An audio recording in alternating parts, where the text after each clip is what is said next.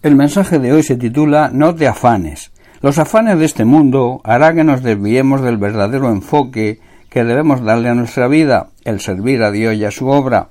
En Mateo capítulo 6 vamos a leer algunos versículos donde Jesús dice Por tanto yo os digo, no os afanéis por vuestra vida, qué habéis de comer o qué habéis de beber, ni por vuestro cuerpo, qué habéis de vestir. ¿No es la vida más que el alimento y el cuerpo más que el vestido? Y en el versículo 32 dice, porque los gentiles buscan todas estas cosas, pero vuestro Padre Celestial sabe que tenéis necesidad de todas estas cosas. Y el versículo 33 dice, Mas buscad primeramente el reino de Dios y su justicia, y todas estas cosas os serán añadidas. Digamos que aquí hay una verdad central, que es que si lo permitimos, las preocupaciones de este mundo, el engaño de la riqueza, la ambición y la codicia van a ahogar la vida que Cristo quiere que vivamos. De ahí que Jesús en este pasaje nos repite varias veces que no nos preocupemos, que no andemos ansiosos por nuestras necesidades, por el contrario nos insta, nos empuja a preocuparnos por lo que realmente merece la pena, preocuparnos de su reino, preocuparnos de que su reino avance y nos promete que Él suplirá toda nuestra necesidad. Por otro lado, nos dice que los verdaderos creyentes no debemos preocuparnos por todo esto y que la preocupación se tiene, se tiene, perdón, cuando no se cree de verdad, porque dice, porque los gentiles, se refiere a los incrédulos, buscan todas estas cosas. Nosotros tenemos a nuestro Padre Celestial, que conoce nuestra necesidad y que está dispuesto a suplir cuando nosotros dejemos de preocuparnos y nos ocupemos de la extensión de su reino. Pablo se dirige a la iglesia de Filipos en Filipenses capítulo 4 verso 6 y que es de aplicación hoy para nosotros y les dice por nada estéis afanosos sino sean conocidas vuestras peticiones delante de Dios en toda, en toda oración y ruego y con acción de gracias. El enemigo no cesará de mandar sus dardos, sus mentiras y sus artimañas para que perdamos el enfoque que debe tener todo creyente, todo buen discípulo.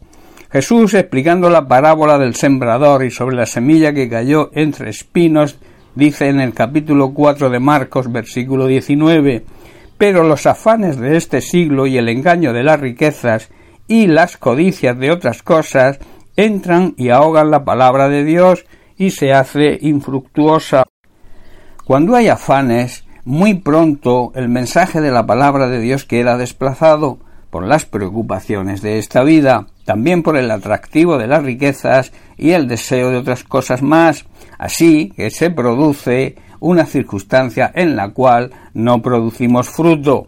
Esos dardos, esas mentiras, unas veces serán para hacernos perder la fe sobre cómo cubrir nuestra necesidad y otras veces a través de provocar en nosotros la ambición y la codicia. En Proverbios capítulo 23 versículo 5 Salomón dice Has de poner tus ojos en las riquezas siendo ningunas, porque se harán alas como las águilas y volarán al cielo. Hoy crees que lo tienes todo, mañana te puede venir una crisis y se ha perdido todo. El mundo en que vivimos nos empuja a estar preocupado por conseguir logros materiales e imitar y codiciar a los estereotipos que vemos a través de los medios de comunicación. Es un ataque continuo y si nos descuidamos y no buscamos la guía del Espíritu Santo, caeremos en la trampa del enemigo. Jesús, en primer lugar, nos dice que no nos afanemos, que no vivamos en continua ansiedad por nada. Y luego el apóstol Pablo lo corrobora cuando también nos dice lo mismo y que vayamos a nuestro Padre Celestial en oración y súplica, o sea, con humildad, y que además seamos agradecidos con Él. Hay personas, y aquí incluyo a muchos creyentes, que se preocupan más por lo que no tienen y no valoran ni son agradecidos con lo que tienen. Analiza pues tu vida, piensa y decide. La mejor decisión es seguir la guía del Espíritu Santo y obedecer la palabra de Dios, no preocuparse por nada y buscar que el reino de Dios avance y Dios cubrirá tu necesidad. No debes vivir pensando en la necesidad material. La vida no consiste solo en comer y en vestir. La verdadera vida la ofrece Jesucristo y nos la prometió él mismo cuando leemos en Juan capítulo 10 versículo 10 lo que Jesús mismo nos dice y nos promete, dice así, el ladrón no vino sino para hurtar, matar y destruir.